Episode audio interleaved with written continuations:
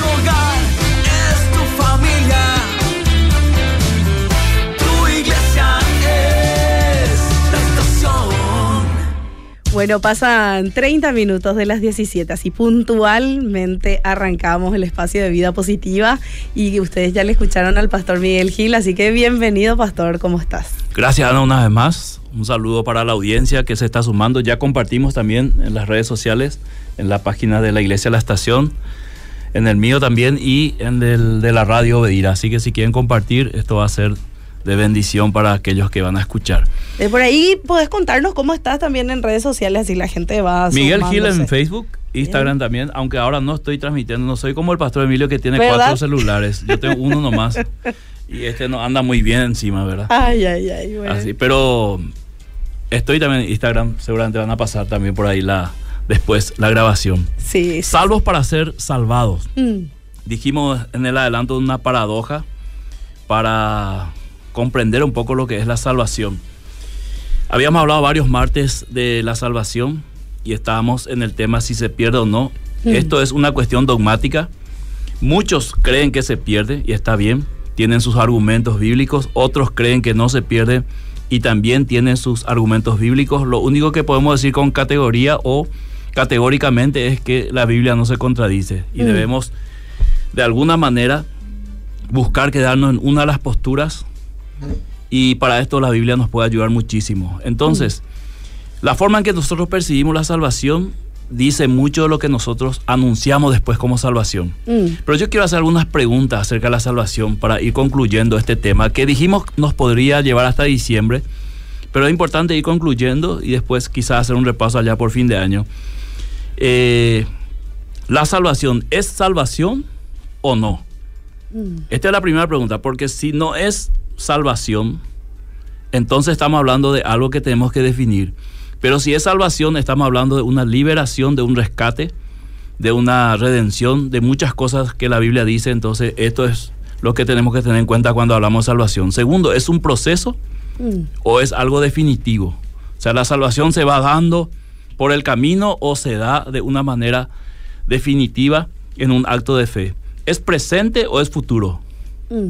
Y mil preguntas más. Es decir, el problema pasa directamente por nosotros y no tanto por lo que dice la Biblia. Entonces, cuando hablamos de salvación, estamos hablando del espíritu del ser humano que estaba muerto y resucitó y ahora debemos luchar contra los apetitos de la carne y vivir en consecuencia con la nueva identidad. Entonces, muchos creen que la salvación se da en el cuerpo o en el alma. Mm.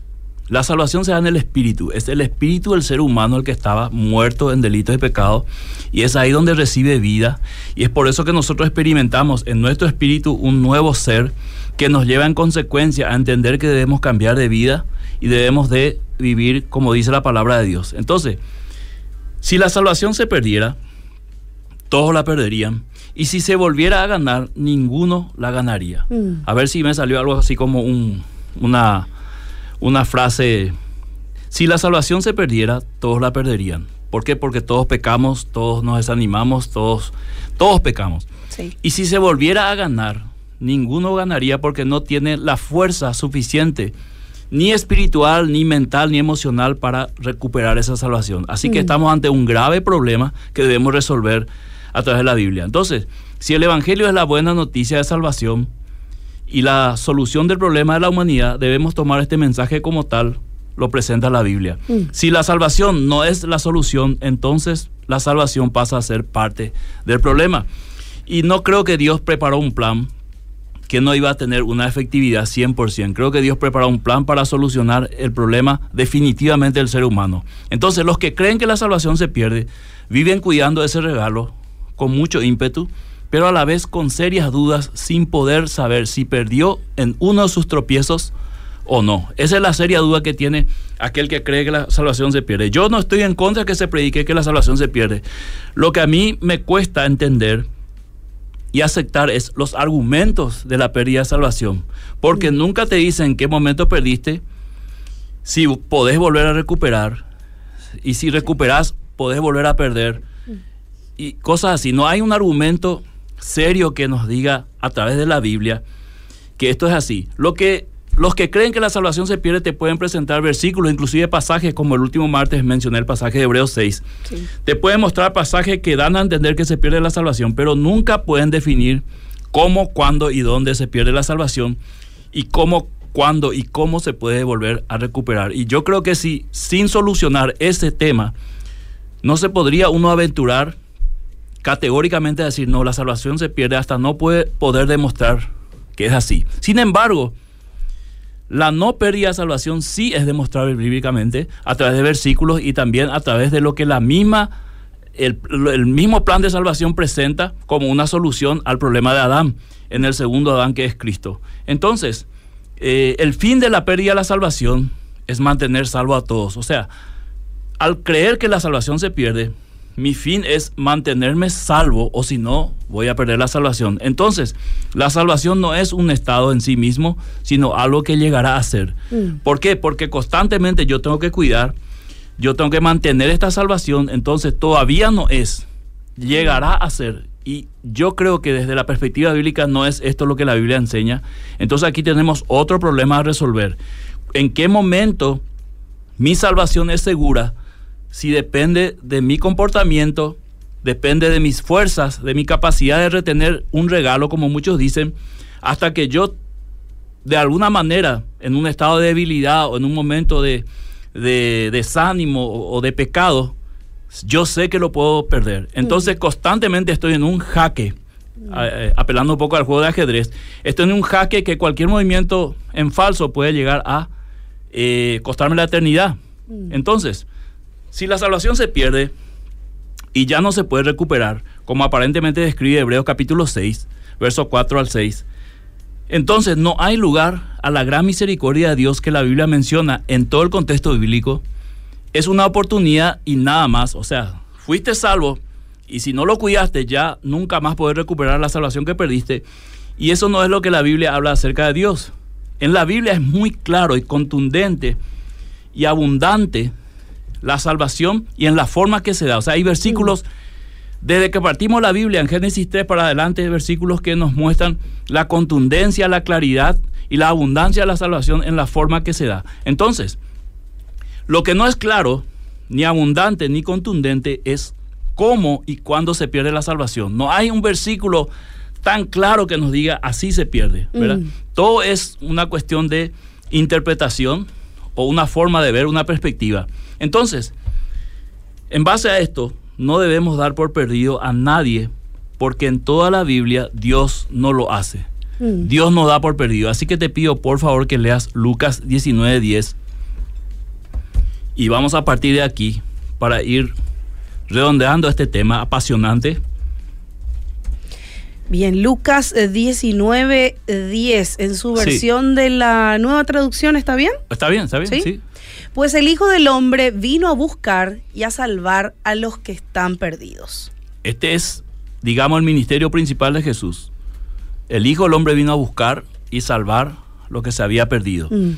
Entonces, si el acto de Jesús es salvar lo que se había perdido, lo perdido se vuelve salvo, entonces, ¿cómo es que lo salvo se vuelve, a, eh, eh, se vuelve perdido nuevamente? Quiere decir que hay una ineficacia en la tarea de Cristo, quiere decir que es una obra incompleta. Yo lo estoy viendo desde mi perspectiva. Son preguntas, cuestionamientos que yo estoy haciendo.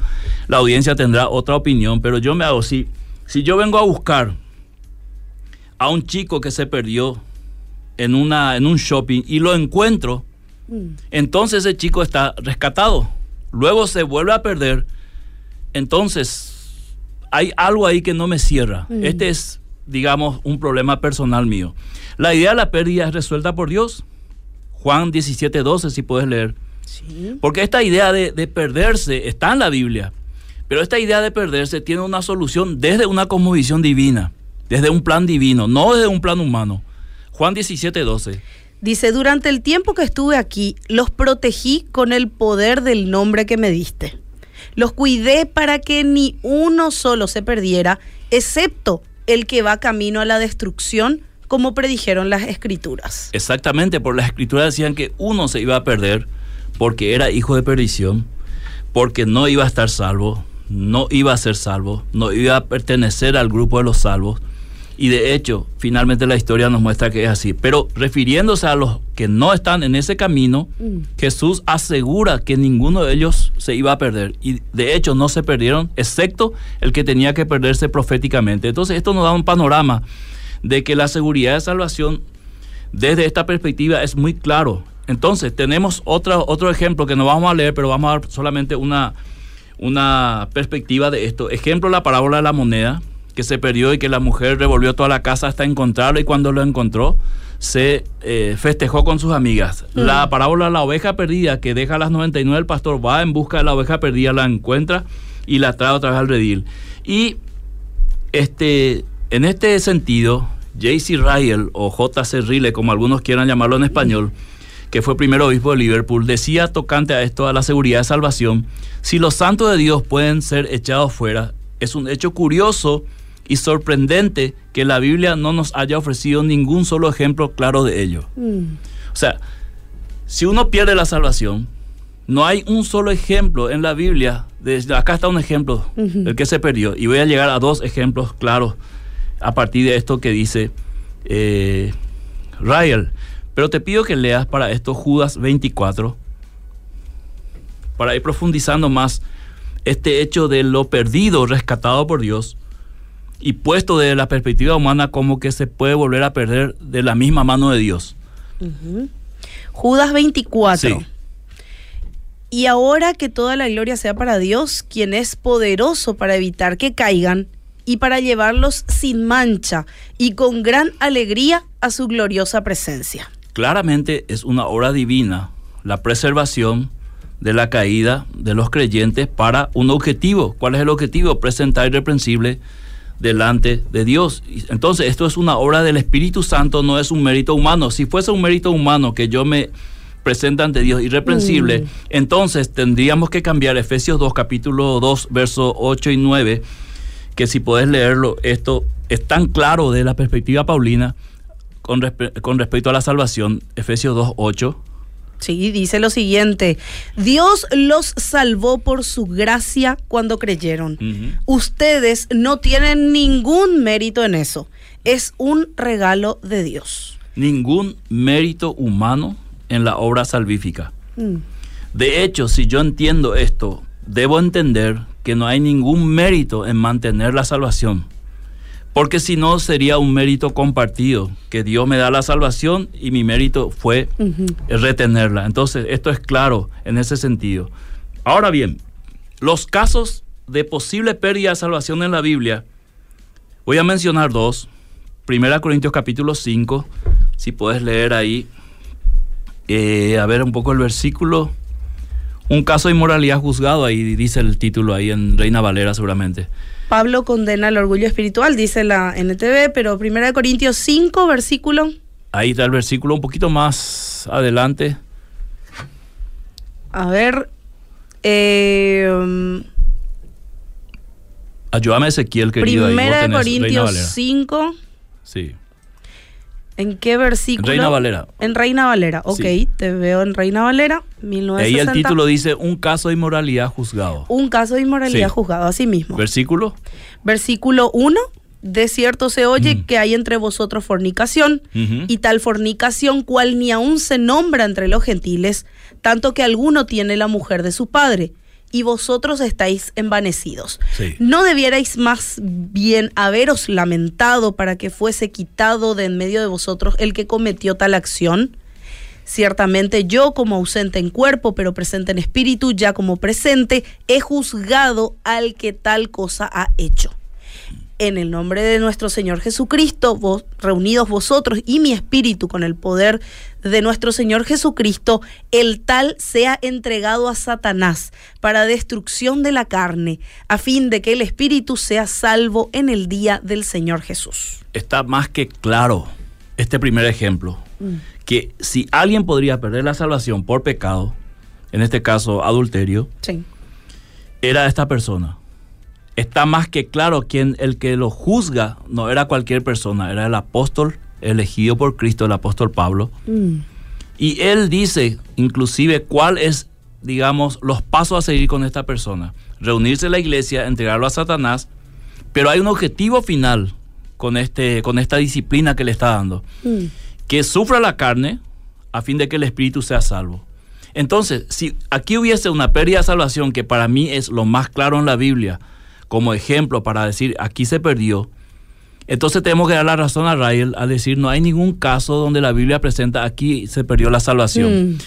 Si aquí se perdió la salvación, ¿por qué Pablo va a decir que el objetivo final con esta disciplina es que el Espíritu se salve? Evidentemente que Pablo está poniendo lo que el autor de Hebreo está diciendo, que cuando Dios recibe a alguien por hijo, Dios lo disciplina para ser tratado como hijo, si no sería bastardo, lo contrario a un hijo. Entonces, es claro que un hijo de Dios puede pecar, claro que sí, no debería pecar, pero peca, y Dios lo somete a una disciplina exactamente con el objetivo que está diciendo Pablo, a ver si la disciplina al final lo mantiene salvo a través de un sufrimiento, a través de un arrepentimiento a última hora.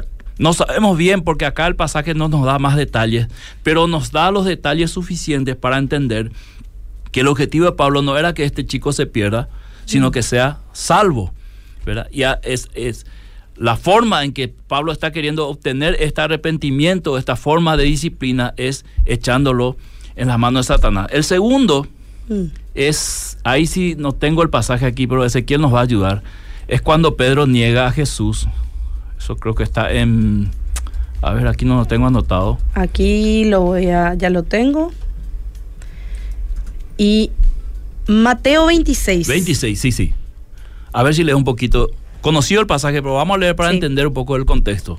Versículo 69 Ujú. de Mateo 26 dice, Pedro estaba sentado fuera en el patio y se le acercó una criada diciendo, tú también estabas con Jesús el Galileo. Mas él negó delante de todos diciendo, no sé lo que dices. Hasta ahí, hasta ahí nomás, para seguir leyendo así de forma comentada. Mm. Hay una clara negación de Pedro Mm. después de caminar tres años y medio con Jesús, de ser, digamos, bautizado, de ser instruido por el Maestro. Hay una clara negación de que él no lo conocía. Esto, trayendo al siglo XXI, es como para que alguien, diga, este, este perdió su salvación porque Mm. negó conocer a Cristo, negó ser creyente, negó todo, ¿verdad? Una vez. Seguimos leyendo. Dice, saliendo él a la puerta, le vio otra y dijo a los que estaban allí, también este estaba con Jesús el Nazareno. Pero él negó otra vez con juramento. Ok, podemos decir la primera vez fue un susto, fue Mm. un momento de un lapsus, todo lo que querramos.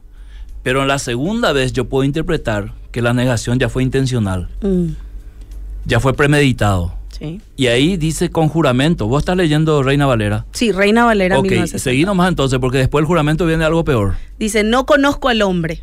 Un poco después, acercándose los que por allí estaban, dijeron a Pedro, verdaderamente también tú eres de ellos, porque aún tu manera de hablar te descubre. Entonces él comenzó a maldecir y a jurar, no conozco al hombre. Y enseguida cantó el gallo. A maldecir. O sea, la primera vez damos crédito al segundo, Mm. pero ya el tercero, con juramento y maldición, esto ya pasó la raya, diríamos. Mm. O sea, debería, en nuestro sentido, en nuestra perspectiva, de pérdida de salvación, o en la perspectiva general, este es un candidato número uno para perder la salvación, Mm. porque cayó en apostasía, negó la fe, negó al Señor, juró que no lo conocía y maldijo, Mm. ¿verdad? O sea, aquí podemos ver que, sin embargo, eh, posterior a esto, el resultado fue perdón de parte de Jesús, Mm. restauración y encima lo confirma en el llamado a ser líder y cuidar no solamente de sus hermanos, sino de los más débiles, a, los corderos, porque esta es la palabra que utiliza Jesús, apacienta a mis corderos, o sea, Mm. cuida de tus hermanos que están nuevos en la fe, que se van sumando a la iglesia.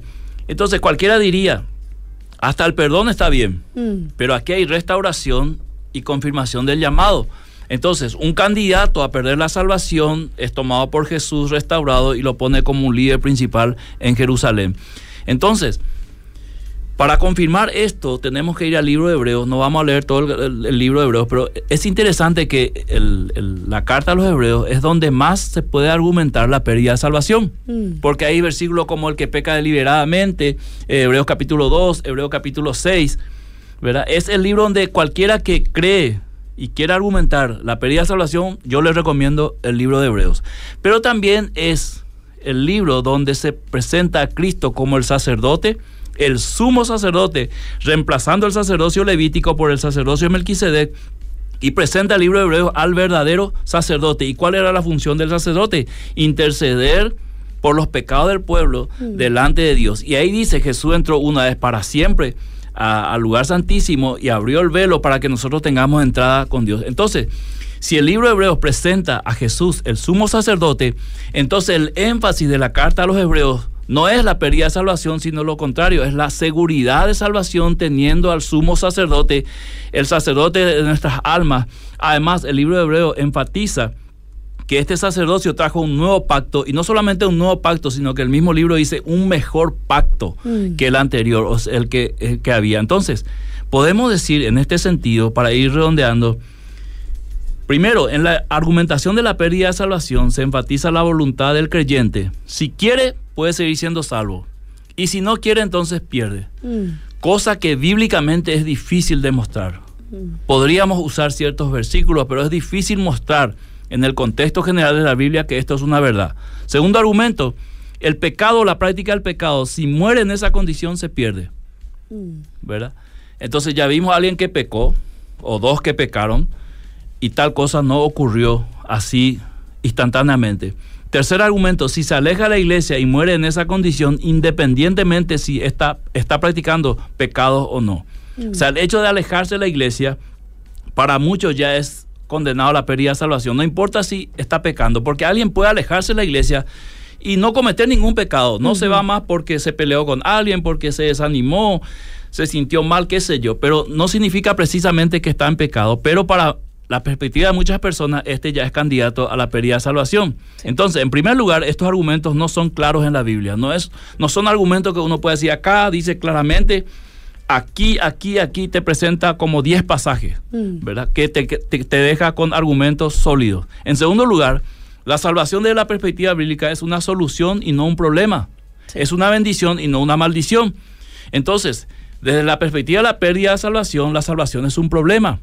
Mm. Es un problema porque está ahí al borde en la vida de muchas personas, al borde de perderlo, con consecuencia eterna de nunca más recuperarlo y finalmente terminar en el infierno. Y en tercer lugar, la obra del Espíritu Santo inicia la salvación con un sello de garantía para el día de la redención. Cabe preguntar entonces si el Espíritu Santo no es garantía, sino la garantía es el comportamiento del ser humano, entonces podemos concluir no hay ninguna garantía en la salvación. Mientras que la Biblia dice la garantía para el día de la redención es el sello del Espíritu Santo. Mm, tal cual. Bueno, hay muchas preguntas ya aquí, están enviándonos. Eh, te leo algunas, pastor, Sí, sí, cómo ¿te no. parece? La pregunta que debemos responder bíblicamente es, ¿en las manos de quién está la salvación? En ninguna parte de la Biblia encuentro que el hombre tenga parte en la salvación de su propia alma y mucho menos responsabilizarse de mantenerla. Freddy, quien nos saluda. Eh, bendiciones, pastora. Agradecemos a Dios por su vida. Estoy de acuerdo con usted en que la salvación no se pierde, aunque cuando lo hablé en mi círculo de hermanos me miraron como un bicho raro. Ellos pensaron que era mi criterio nada más, pero no es así, sino más bien me baso en lo que Dios dice, ¿verdad? Que jamás me dejaría. Bueno, gracias también por este mensaje. Eh, ¿Qué opina el pastor Miguel de este versículo? Mateo 10:33, pero al que me niegue aquí en la tierra, también yo lo negaré delante de mi Padre en el cielo. Es uno de los argumentos para eh, decir que la salvación se pierde. Ahora yo le pregunto al oyente que me demuestre a través de ese versículo Mm, cómo se pierde la salvación. Porque Sí. yo acabo de demostrar a alguien que negó tres veces a Jesús. mm. Entonces podemos aplicar el mismo versículo en ese contexto, mismo libro Mateo, Sí, ¿verdad? A Pedro. sí, sí, sí. Hay que entender en qué sentido Jesús está diciendo yo también lo negaré delante de mi Padre. Sí. Al, parecer nosotros, pastor, eh, somos muy expertos en clasificar, ¿verdad? Los pecados. Este es este de mayor, eh, por decir, este es peor y este es menor, ¿verdad? Sí. Y muchas veces no, no juzgamos o juzgamos de, de esa manera, como de ese criterio de clasificar los pecados. Este clasifica para el peor y este para no Este tanto. es como la eliminatoria, ¿verdad? si no podemos, eh, si empatamos los versículos, vamos entonces a diferencia de goles. Sí. Si el empate persiste, dice a los que, los que hicieron mayor gol de visitante, algo así, hasta, hasta llegar a eliminar a la persona que nosotros creemos no es, eh, digamos, no es apta para ser salvo Cierto. por lo que hizo, ¿verdad? Y yo veo que hay creyentes que hicieron menos pecado que este muchacho de 1 Corintios capítulo 5. Mm. Por lo menos con su madrastra no se metieron, ¿verdad? Ah, sí. Cosa que Pablo dijo, esto hasta los, los inconversos ven como malo. Sí. Eh, pero nosotros atribuimos, bueno, este, por causa de esto, este, este perdió su salvación. Mm. Para mí que nosotros estamos ante un problema dogmático que venimos arrastrando siglos, no lo vamos a solucionar desde aquí de Odeira, pero la idea mía no es solucionar este problema, sino es reflexionar con más herramientas y de manera criteriosa, sin ningún anteojo dogmático ni fanatismo, en decir qué es lo que la Biblia me enseña. Mm. Y aquello que la Biblia me enseña, apegarme a eso. Esto es lo que yo recomiendo para toda, toda situación difícil como esta, si la salvación se pierde o no. ¿Qué es lo que la Biblia me dice a mí para apegarme a eso? Sí. Y para eso quiero utilizar el- el- los ejemplos que da Jesús del reino de Dios. Jesús da varios ejemplos del reino de Dios que deberían para nosotros ser suficientes para concluir. Por ejemplo, el hijo pródigo Mm. un chico que sale de la casa, se aleja, hace su vida, peca, ¿verdad? Porque el hermano le acusa de gastar dinero con mujeres. eh, y, y bueno, y luego regresa. ¿verdad? Y el padre lo recibe y le hace fiesta. Mm. Desde la cosmovisión humana, desde la lógica, esto no, poder- no debería ser. Pero Jesús no está apuntando a lo que yo pienso de la situación. Jesús simplemente está demostrando el carácter de Dios hacia el ser humano Sí. de que Dios no es como nosotros, que cuando alguien peca, vos perdiste tu salvación. Mm. Porque Dios en esa, en esa parábola, Jesús lo que muestra es el corazón del Padre recibiendo a su Hijo y gozoso de que el Hijo haya regresado. Se arrepintió, regresó a la casa y no regresó como hijo, él quería regresar como eh, jornalero, Sí. pero el Padre le recibió como hijo. Esto le pareció al hermano una injusticia Mm. pero era el corazón del padre. Entonces yo pregunto a la audiencia que son padres, que tienen hijos. Todos nosotros nos enojaríamos con un, un hijo que nos avergüenza públicamente, que vive una vida desastrosa. Pero si ese hijo vuelve a casa, está volviendo a su padre, a su madre, ¿qué padre o qué madre, pregunto yo, no actuaría igual que aquel padre? Yo pienso que todos. Porque eso es lo que la Biblia quiere revelar, el corazón del Padre. Y esto lo encontramos en todo el contexto general de la Biblia. Nuevas son tu misericordia cada día, grandes son tu misericordia, así como el oriente es- es- está lejos del occidente, así es tu misericordia. O sea, hay varios versículos, pasajes, historias que muestran la misericordia de Dios. Y a esto Jesús lo muestra en un sencillo ejemplo para entender, como algo familiar. Mm. Para que uno pueda pensar, ah, eh, tenía dos hijos, uno era, se portaba bien, el otro un desastre. Eh, el desastroso no merecía, pero el padre le recibió otra vez. Conclusión, ese es el corazón de Dios. Mm. Aquí dice otro oyente, Romanos 5 lo explica muy bien. Cuando éramos totalmente incapaces de salvarnos, Cristo vino en el momento preciso y murió por nosotros pecadores. Ahora bien, casi nadie se ofrecería a morir por una persona honrada, aunque tal vez alguien podría estar dispuesto a dar su vida por una persona extraordinariamente buena. Pero Dios mostró el gran amor que nos tiene al enviar a Cristo a morir por nosotros cuando todavía éramos pecadores. Y sigue, seguir más. Sí, dice, entonces, eh, ya que hemos sido hechos justos a los ojos de Dios por la sangre de Cristo, con toda seguridad Él nos salvará de la condenación de Dios. Pues como nuestra amistad con Dios quedó restablecida por la muerte de su Hijo cuando todavía éramos sus enemigos, con toda seguridad seremos salvos por la vida de su Hijo. O sea, si, si siendo enemigo tuvo misericordia de vos, siendo enemigo, ¿cuánto más dice Pablo ahora que sos su hijo? Va a tener misericordia. Eh, y esto lo demuestra Jesús en la parábola del hijo pródigo. Mm. Dice, bendiciones, pastor. Un hermano dijo que si uno no se arrepintió antes de morir de haber adulterado, va al infierno y pierde la salvación. Gracias, pastor, dice. Eh, ahí está un poco. Bendiciones, Ana y Pastor Miguel. ¿Qué opina el pastor de este versículo? Apocalipsis 3.5. El que venciere será vestido de vestiduras blancas. No borraré su nombre del libro de la vida. Mm. Confesaré su nombre delante de mi Padre y delante de sus ángeles. Sí. Eh, en todas las cartas eh, de Apocalipsis hay una promesa. Mm, Y es esto de vencer, es una de las promesas, mm. ¿verdad? De que no borraría su nombre del libro de la vida. Entonces, yo tengo que entender esas promesas en el contexto de las otras cartas. Si podés abrir eh, eh, Sí. Apocalipsis 2, a ver si yo lo tengo por acá, y para ir solamente a las promesas, para que nuestros oyentes puedan ver que el libro Apocalipsis es el que menos tendríamos que usar porque es un lenguaje apocalíptico Tal cual. y tiene mucho simbolismo. Bueno, Apocalipsis 2. Vamos a leer leyendo cada promesa, ¿está bien? Sí, Eh, sí. Reina Valera, ¿te parece? Reina Valera, sí. ok. Sí, sí. Empieza con Éfeso. Sí, escribe al ángel de la iglesia en Éfeso. Sí. El que tiene las siete estrellas en su diestra, el que anda en medio de los siete candeleros de oro, dice esto, yo conozco tus obras y tu arduo trabajo y paciencia, y que no puedes soportar a los malos, y has probado a los que dicen ser apóstoles y no lo son, y los has hallado mentirosos, y has sufrido, y has tenido paciencia, y has trabajado arduamente por amor de mi nombre, y no has desmayado. Pero tengo contra ti que has dejado tu primer amor. Recuerda, por tanto, de donde has caído y arrepiéntete. Haz las primeras obras, pues si no, vendré pronto a ti y quitaré tu candelero de su lugar si no te hubieses arrepentido. Pero tienes esto, que aborreces a las obras de los nicolaitas, las cuales yo también aborrezco. El que tiene oído, oiga lo que el Espíritu dice a las iglesias. Al que venciere, le daré a comer el árbol de la vida, el cual está en medio del paraíso de Dios. Sí. Ahora quiero que compares una iglesia que dejó su primer amor, Mm. al cual es exhortado a volver, o si no, iba a quitar su candelero de su lugar, y al cual le dice que si ven se le va a dar a comer el árbol de la vida.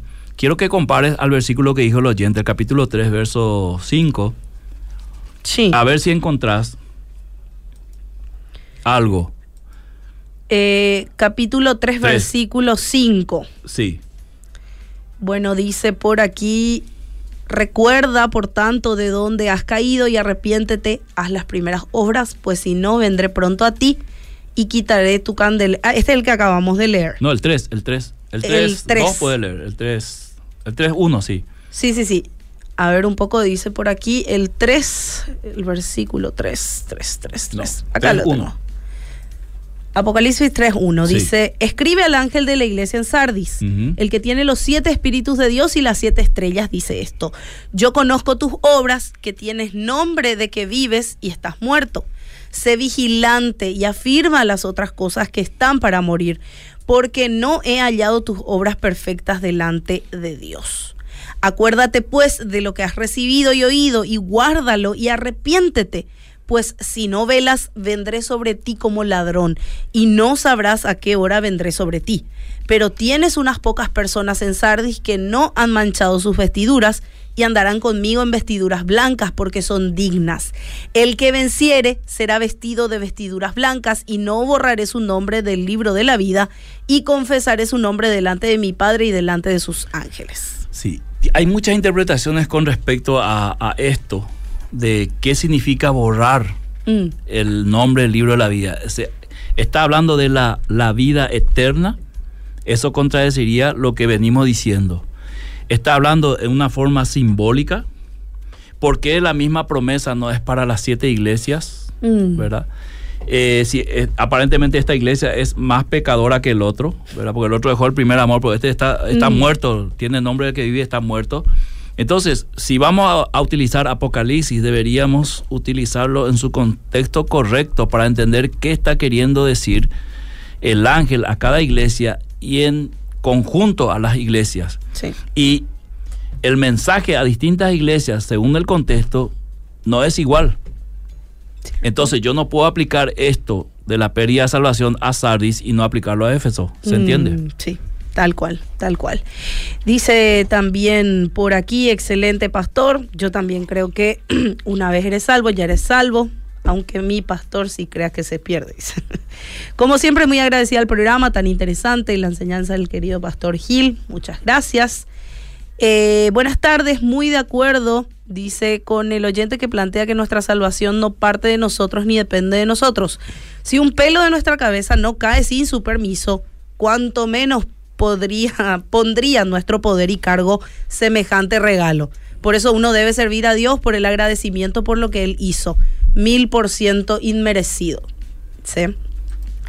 A ver un poco, bueno, aquí hacen algunas preguntas también sobre otro tema.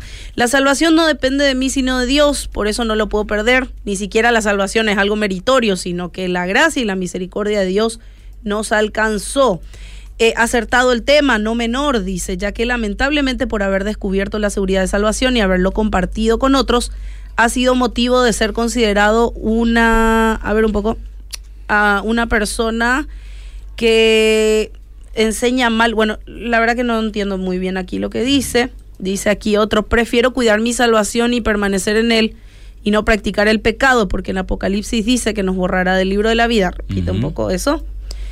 Eh, a ver, pastor, demasiado me confundí, pero yo creo que es bastante, está bastante claro, sí que, ¿verdad? Tiene que ver, escuchar toda la serie. Sí, eh, eso es lo que pasa, nos están uniendo este, los martes. Eh, dice, bendiciones, pastor, en su ejemplo se está enfocando al que el sujeto se arrepienta del pecado, deje de hacer lo indebido para que pueda salvarse. Está en arrepentirse de todo corazón de lo que hace. O sea, él dice que todo depende del arrepentimiento, sí, ¿verdad? sí, se refiere a 1 Corintios capítulo 5. Eh, probablemente aquí está mencionando si Pedro también se arrepiente de haber negado a Jesús y Sí. Jesús claramente da el ejemplo de las mujeres que son prudentes, que llevaron aceite para esperar al esposo. Y Jesús dice ahí, velad para que el novio llegue y no estemos Sí. eh, sin velar. Eh, Hay que entender el tema del arrepentimiento. Si el Espíritu Santo mora en un creyente, ese creyente siempre será movido al arrepentimiento, Mm. tarde o temprano, porque esa es una obra del Espíritu Santo, quebrantar, convencer de, de pecado. Entonces, yo no creo que una persona convertida, por más que esté mal, no tenga un mínimo Mm, obrar del Espíritu Santo hacia el arrepentimiento. O sea, yo no puedo dudar de eso. Porque en toda la Biblia nos muestra que, que hombres que pecaron peor que otros, finalmente se arrepintieron. O sea, eso es lo que se espera de un hijo de Dios, que se arrepienta. Entonces, en el ejemplo de- del hijo pródigo, que también muestra eso, él se arrepiente, claro que sí, y vuelve a casa. mm, De hecho, que nosotros no podemos especular con situaciones específicas, decir, fulano se alejó de la iglesia, no sabemos si está arrepentido o no. Nadie puede medir eso. Algunos me dirán, bueno, los frutos, sí, está bien, pero ¿cuáles frutos vos querés ver del Mm. arrepentimiento? ¿Cuáles frutos querés ver? Juan dice, hagan pues frutos dignos, Mateo 3.8, frutos dignos de arrepentimiento. ¿Cuál era ese fruto digno?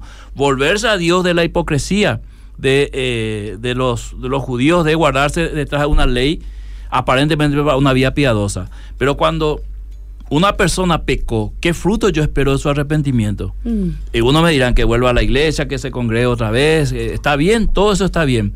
Pero el arrepentimiento inicia entonces y tiene muchos componentes que yo no puedo decir no se arrepintió si ya se arrepintió. A lo mejor no mostró todavía fruto, Mm. pero ya se arrepintió.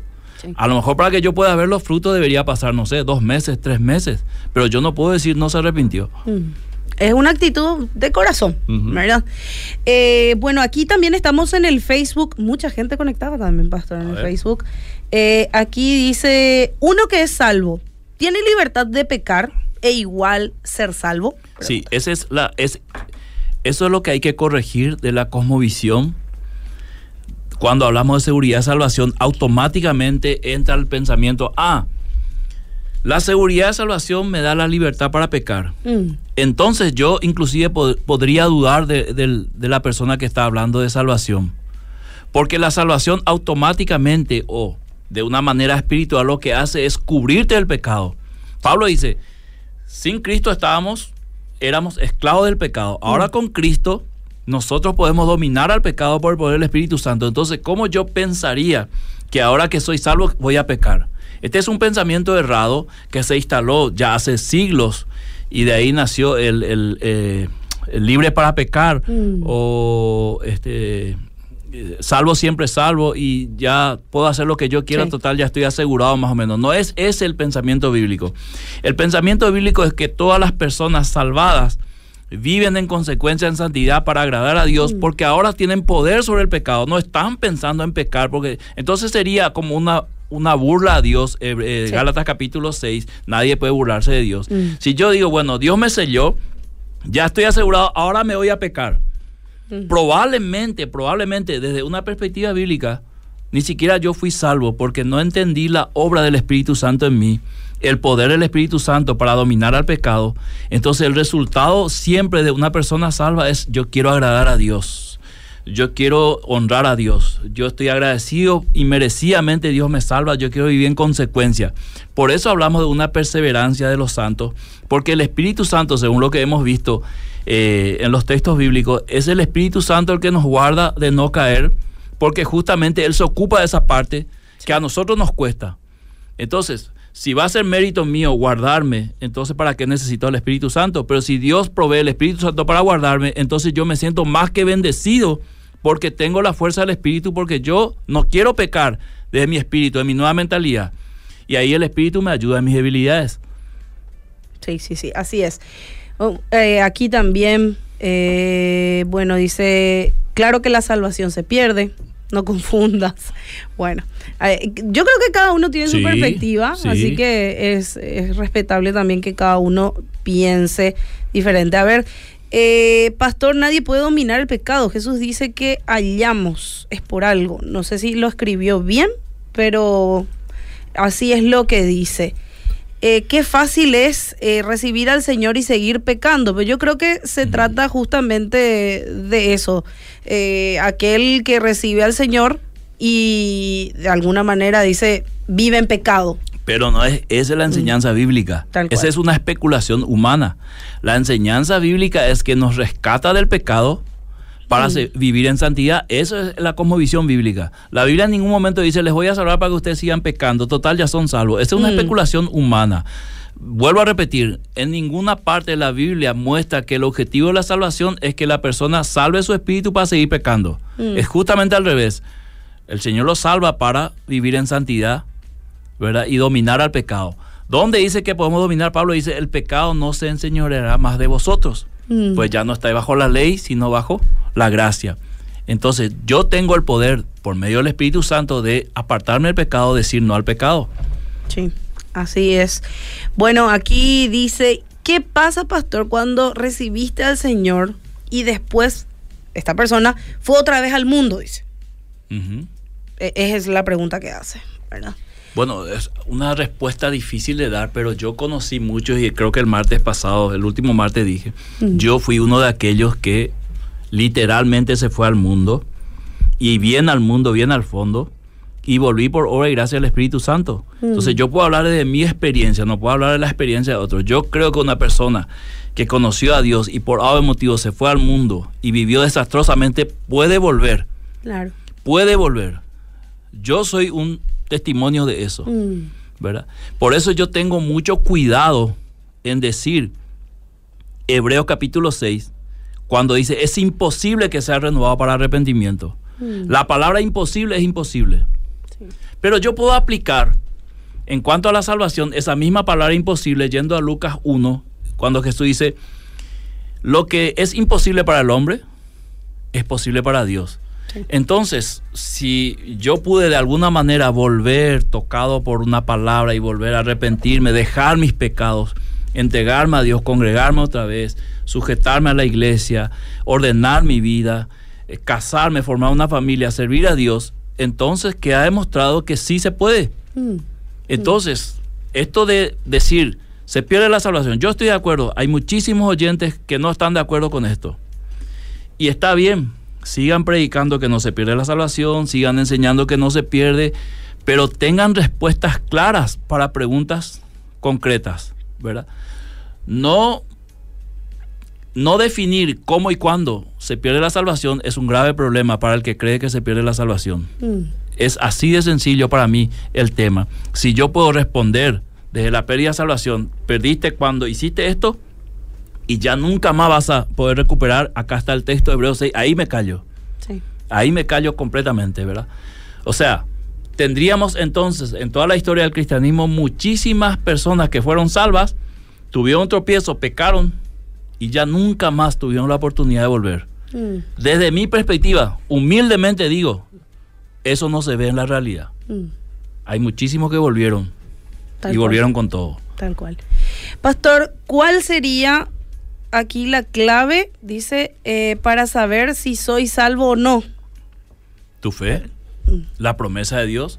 Esto la salvación no es tanto lo que yo pueda hacer, sino la obra que hizo Cristo, de que yo pueda creer que Él ocupó mi lugar, que pagó el precio.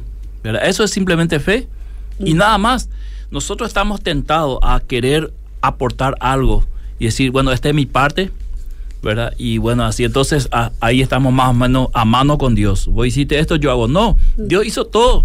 Nosotros recibimos la salvación por gracia, un regalo de Dios y merecido. Y no lo vamos a entender nunca. Solo tenemos que aceptar y creer. Tal cual. Bueno, aquí me manda un versículo también, este, sellados dice, y un sello no se invalida por nada. Buenas tardes, dice. Si eso son las, las arras del Espíritu, Mm. el sello, sí. Sí. Bueno, dice, hola, eh, la parábola del hijo pródigo enseña también sobre la salvación. Sí, es lo que recién acaba de mencionar también el Sí, pastor. Yo puedo usar, toda la Biblia enseña sobre la salvación, Sí. ¿verdad? Sí, sí, Porque hablar, al- al hablar del reino de Dios, estamos hablando del reino de la salvación. Mm. Excelente la programación, dice Alfredo. Acertadísimo el tema. Lamentablemente por haber descuidado, creo que quiso poner, ¿verdad? La seguridad de salvación y haberlo compartido con otros, eh, ha sido motivo de ser considerado una persona desde ser mal enseñado hasta ser percibido como hereje.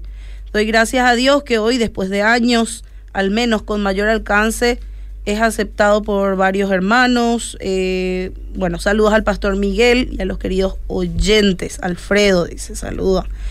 Bueno, dice, yo creo siempre que la salvación no se pierde. Así me enseñó mi pastor hace muchos años. Eh, excelente el programa, saludos desde Buenos Aires. Te saludan también por aquí.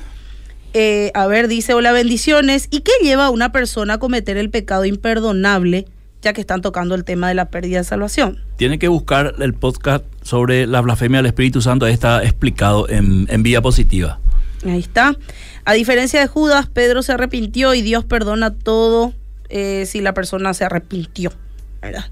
El pastor Pablo Ortiz está escuchando también desde Santaní. Saludo, querido pastor.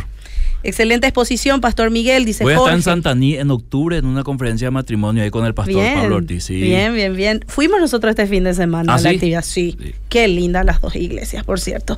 Un saludo Y para la gente. bien. Sí, riquísimo, por cierto, riquísimo el menú también.